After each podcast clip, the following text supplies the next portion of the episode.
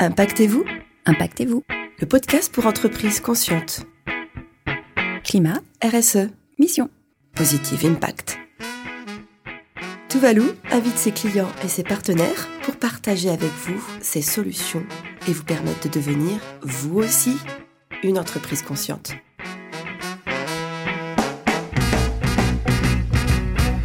Bienvenue, Eric Chopeau, euh, sur ce podcast Tuvalu.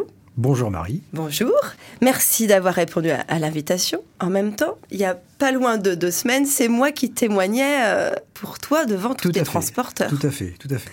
C'est un juste retour. c'est un juste retour.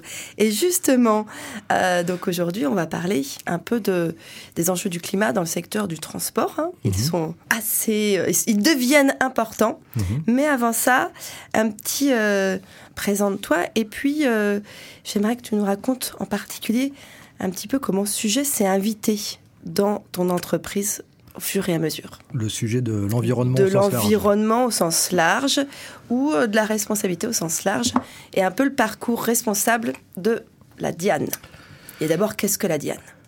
Ok, alors euh, donc euh, d'abord Eric Chopeau, donc je suis directeur de la Diane. Donc la Diane est euh, une entreprise, une PME, le premier distributeur privé de Scania en France. Hein, nous sommes euh, 155 et nous distribuons, réparons et louons des véhicules sur six départements de notre région. Voilà, dans les grandes lignes. Mon parcours euh, RSE, moi je dirais qu'il s'inscrit d'abord sur une conviction, c'est que l'économie, elle est, euh, elle est au service de l'homme. C'est ma conviction depuis, euh, depuis tout jeune, voilà. Et donc mon parcours s'inscrit dans cette démarche-là.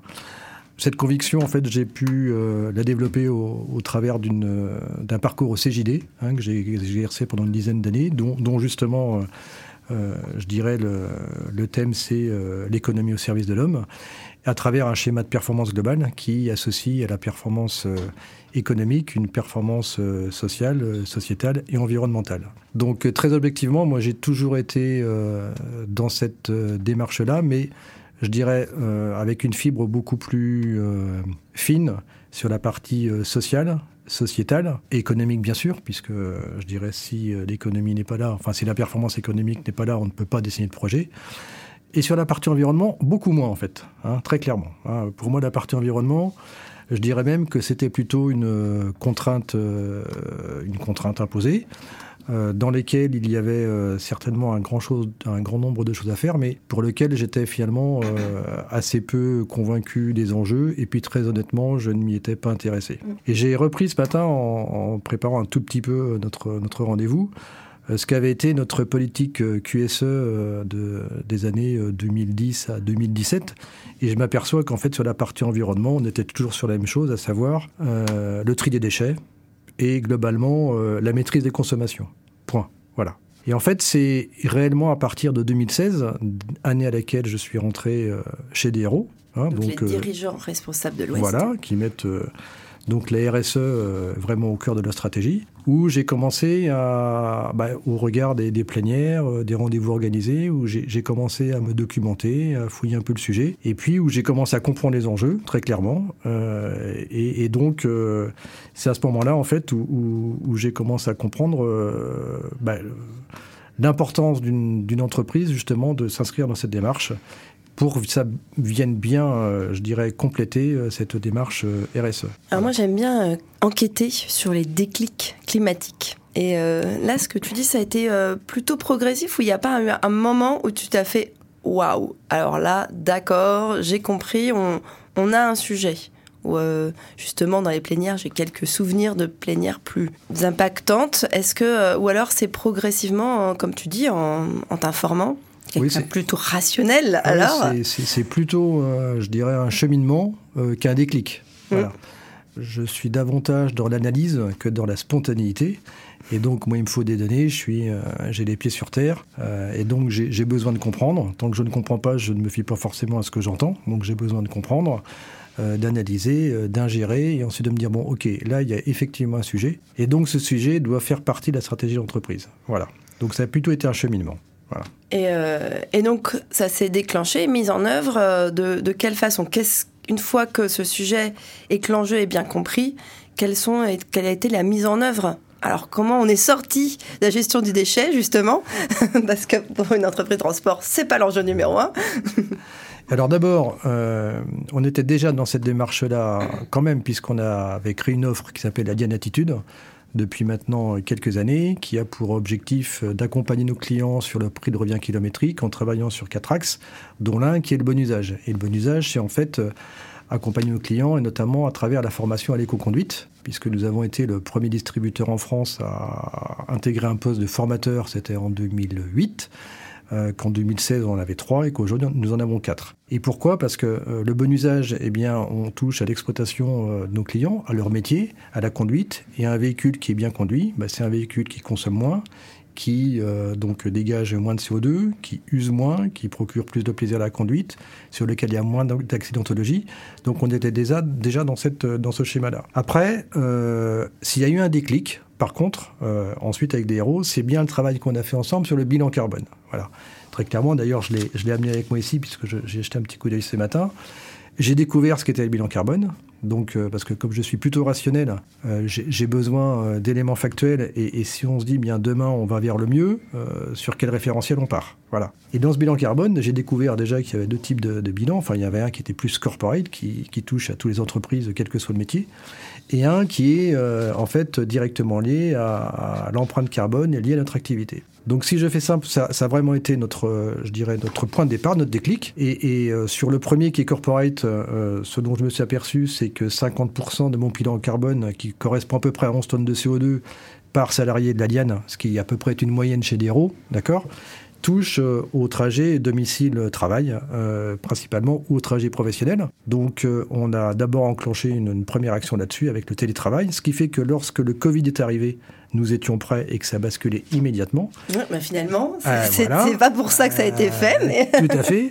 Qu'on s'est servi de la période du Covid, je dirais, pour justement l'évaluer au travers non seulement de ceux qui l'ont pratiqué, mais euh, également euh, de ceux qui le vivaient à distance, les opérationnels, parce qu'on a toujours continué, nous, à travailler pendant cette période-là, de par notre rôle dans, dans la chaîne du, du, transport. Et donc, c'était un terrain expérientiel qu'on a maintenant traduit, je dirais, par une charte de télétravail qui est opérationnelle. Et sur le siège où nous sommes 70, eh bien, nous avons 25% des effectifs qui restent aujourd'hui en télétravail à deux jours par semaine. Donc, ça a été une première action qui est directement en connexion, je dirais, avec le bilan carbone. Et puis la deuxième partie du bilan carbone qui était extrêmement intéressante, que j'ai aussi sous les yeux, euh, qui euh, représente 6031 tonnes de CO2 par an, donc ce qui n'est euh, pas rien. Voilà. Et quand on analyse, j'ai 90% de, cette empreinte qui est directement liée à mes intrants, à mes pièces détachées. Mes pièces détachées, par définition, je suis dans mon cœur de métier puisque c'est tout mon modèle économique qui est donc bâti sur la partie service, qui a besoin, je dirais, de pièces. Nous, sur tout ce qui est pièces d'occasion, donc de réemploi, on est déjà leader en France dans notre euh, secteur, en tout cas sur notre périmètre, donc on n'a pas grand-chose à faire. Et donc, globalement, 90% de l'empreinte carbone euh, de mon métier est liée directement à mon modèle. Ça veut dire quoi? Ça veut dire que je n'ai aucune chance, euh, et, je et je ne prendrai certainement pas le risque, et d'ailleurs c'est impossible, de me dire à 2030, moi personnellement, Diane, petit opérateur dans l'écosystème global du transport et distributeur réparateur, je peux prétendre à 50% de diminution de mes émissions de gaz à effet de serre. Ce serait euh, irréaliste, totalement, euh, en l'occurrence, suicidaire pour l'entreprise et totalement en déconnexion. Donc la question se pose, c'est euh, comment, en fait, c'est ça, quelque part pour mon environnement, c'est quels sont les, je dirais, les éléments sur lesquels je peux influer pour globalement contribuer. OK. Il y a ce sur quoi je peux agir, télétravail, covoiturage, ça on fait au niveau de l'interne. Et maintenant, comment je peux euh, contribuer, euh, je dirais, dans mon écosystème? Bon, eh bien, euh, c'est justement dans cette démarche-là, en fait, qu'on a, avec notamment une personne alien qui est Christophe, que tu connais, hein. lui souhaitait partir sur un, un projet plus technique que commercial. Il était très affûté aussi sur tout ce qui était et intéressé sur tout ce qui pouvait être énergie alternative. Donc il avait une aspiration, la stratégie d'entreprise en me disant bah, demain c'est le sujet, donc on doit y être. Donc on a croisé en fait un peu nos, parcours et comme à la Diane j'aime bien que chacun soit entrepreneur dans son métier, on s'est dit on y va. Donc c'est une ressource aujourd'hui qu'on met à disposition, euh, je dirais, de nos clients comme nous l'avons mis euh, pour les formateurs il y a quelques années. Donc c'est le poste de référent euh, aux énergies alternatives et qui nous permet d'avoir une vraie connaissance et donc de se dire bah, on peut à notre niveau influer sur ce futur par l'apport de connaissances qu'on aura, en, ayant pour souci de, se déconnecter, je dirais, même de notre métier dans ce que l'on peut vendre, mais d'être vraiment sur une analyse objective de quelles sont les solutions ici et maintenant pour contribuer. Donc le forum que nous avons organisé est totalement dans ce sens-là. Et c'est ma façon de revenir, C'est ça, je vais revenir ce forum et j'appuie sur ce que tu dis, hein, parce que on est tout à fait en phase. C'est à un moment, le bilan carbone et la démarche climat. Le bilan carbone, c'est je compte mes émissions, mais la démarche climat, c'est comment on réussit euh, tous ensemble. et il y a cet aspect filière. Et là, on ne peut pas toujours agir directement sur, euh, bah, sur nos émissions. On peut influencer positivement celle de nos fournisseurs, celle de nos clients, celle de notre écosystème. Et c'est vraiment euh, ce dépassement quand on passe d'un bilan carbone où on compte, on en a besoin, à je vais vers une stratégie climat où là j'ai une influence globale et c'est ce levier parce que sinon euh, enfin et là on y retrouve euh, beaucoup d'intérêt parce que donc c'est ces petits liens que je voulais faire.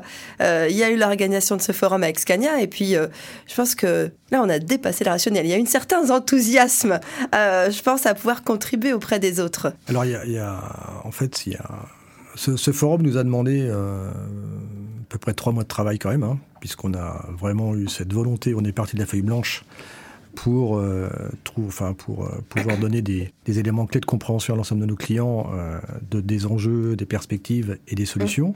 Juste pour préciser, le forum, c'était une journée Scania où vous invitiez tous vos clients, transporteurs, euh, euh, ceux qui utilisent les camions, pour leur parler de ces enjeux environnementaux. Exactement, de cette transition énergétique qui, s'accélère, dans lesquelles euh, nos clients peuvent avoir légitimement du mal à s'y retrouver, puisqu'en fait, en, fonction des canaux de communication, on leur donne un aperçu, euh, je dirais, du, sujet, mais, pas tout. Et donc, effectivement, euh, ce forum a super bien fonctionné, puisqu'on était 170, euh, mais dans ces 170, il y avait 130 clients, et il y avait aussi 40 personnes de la Diane, puisqu'en fait, il y a, deux objectifs. C'est un, je dirais, être acteur de cette transition énergétique qui s'accélère. On a la, légitimité pour le faire de par nos connaissances, de par la gamme de produits aussi, Scania, qui, j'en profite pour dire, est la plus large sur le plan des énergies alternatives.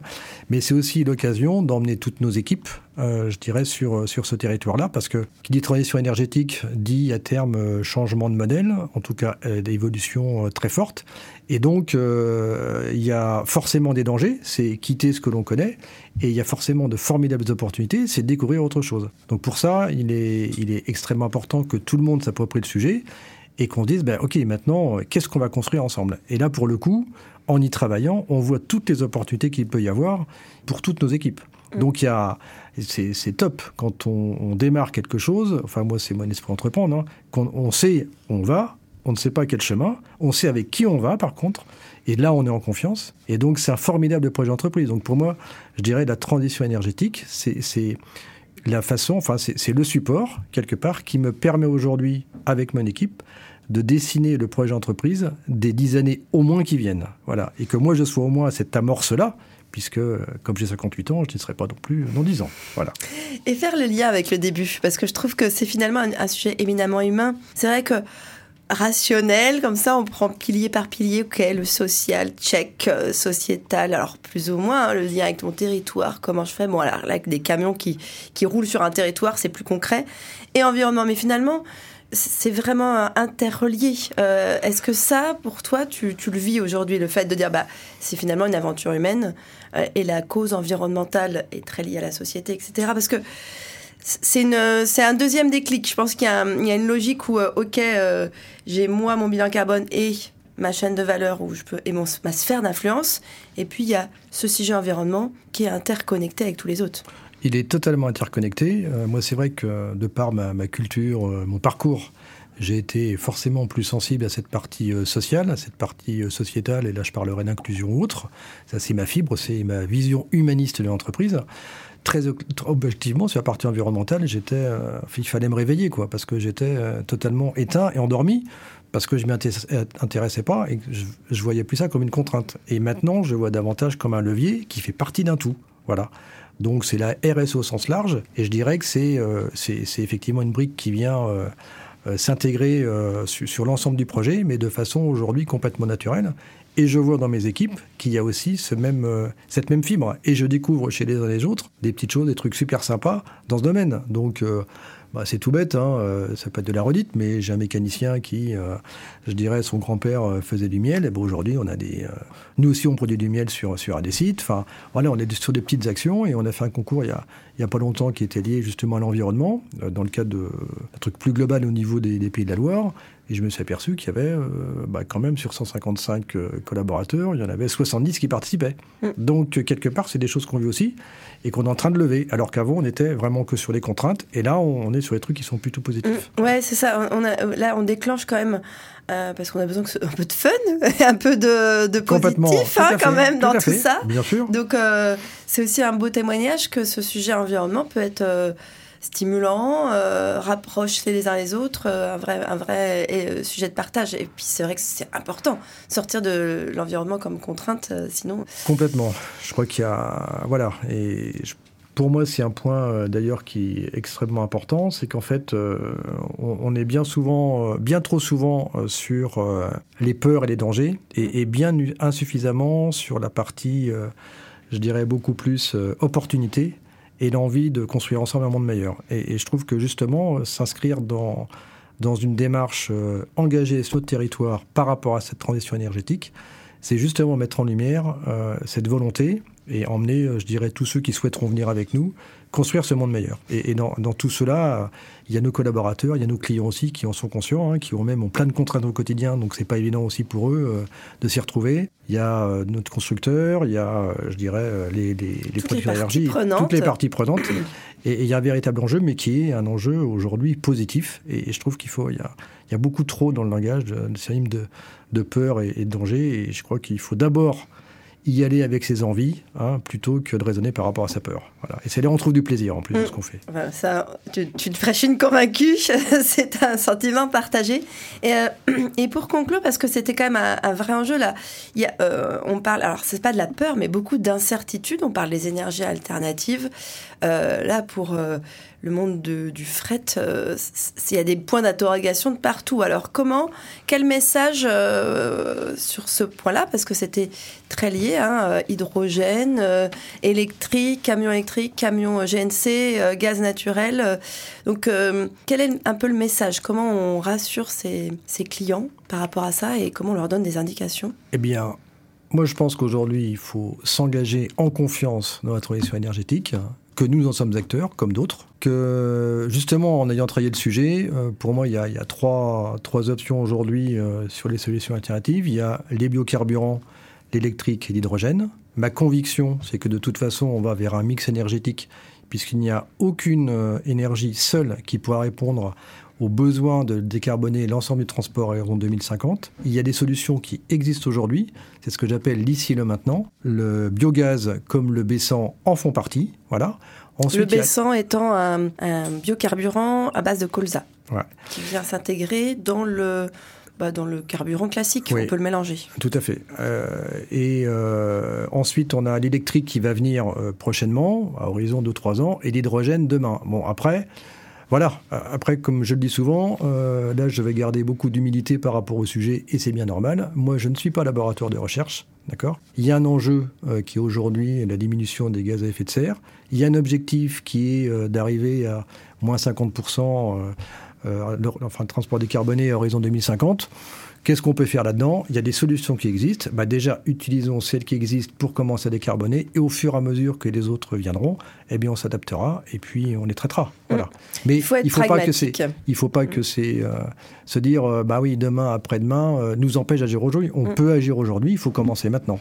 Oui, et puis souvent, je dis, il n'y a pas de solution parfaite. Non, hein exactement. exactement. le mix énergétique et, et le développement d'un grand nombre de solutions, on a, on a ce problème rationnel de vouloir la solution parfaite. Mm. Mais euh, déjà, on va se tromper.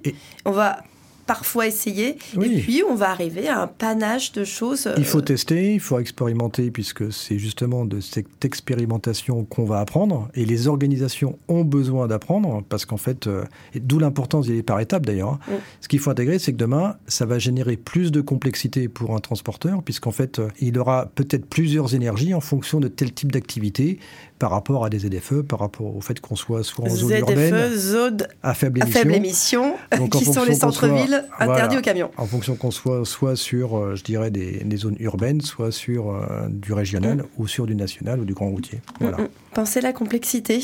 Exactement, mais la complexité, en fait, ça veut pas dire, ça veut dire qu'il y a plein de parties C'est pas compliqué, c'est que c'est pas euh, mono solution. Mais par euh, contre, euh, ça, exige aussi d'avoir une grande honnêteté intellectuelle dans la démarche, mm. de ne pas raconter n'importe quoi, voilà, et de faire l'effort d'y travailler pour bien le comprendre, voilà. Et, et c'est en cela qu'on a tous besoin les uns des autres, puisque ce forum, nous, on apporte des informations, mais il y a autant d'informations qu'on a apportées, mais j'en ai retiré bien plus mm. de la part de tout ce qu'ont pu dire les différents intervenants. Mm. Et, là, on voit qu'il y, a une vraie euh, richesse collective, justement, à échanger sur le sujet, et ça, nous bonifie les uns les autres dans nos parcours. Oh bah, ce sera le mot de la fin, on ne peut pas faire mieux, là, une richesse collective, euh, mais oui, on y arrivera collectivement euh, à adresser ces grands enjeux. Merci Eric pour ce témoignage. voilà. Et puis bravo aussi pour ce que tu fais, parce qu'effectivement, tu participes, je dirais, à cette prise de conscience. Et le travail qu'on a fait ensemble sur le bilan carbone, clairement pour moi, a été euh, éclairant euh, pour la Diane pour les axes et, ça nous a permis vraiment de boucler avec la stratégie d'entreprise. Voilà. Puis on va continuer. Bien sûr. Merci. Merci encore.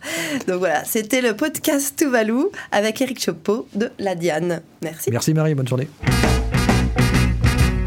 C'était Impactez-vous. Parce qu'il est urgent de changer d'économie devenez vous aussi une entreprise consciente.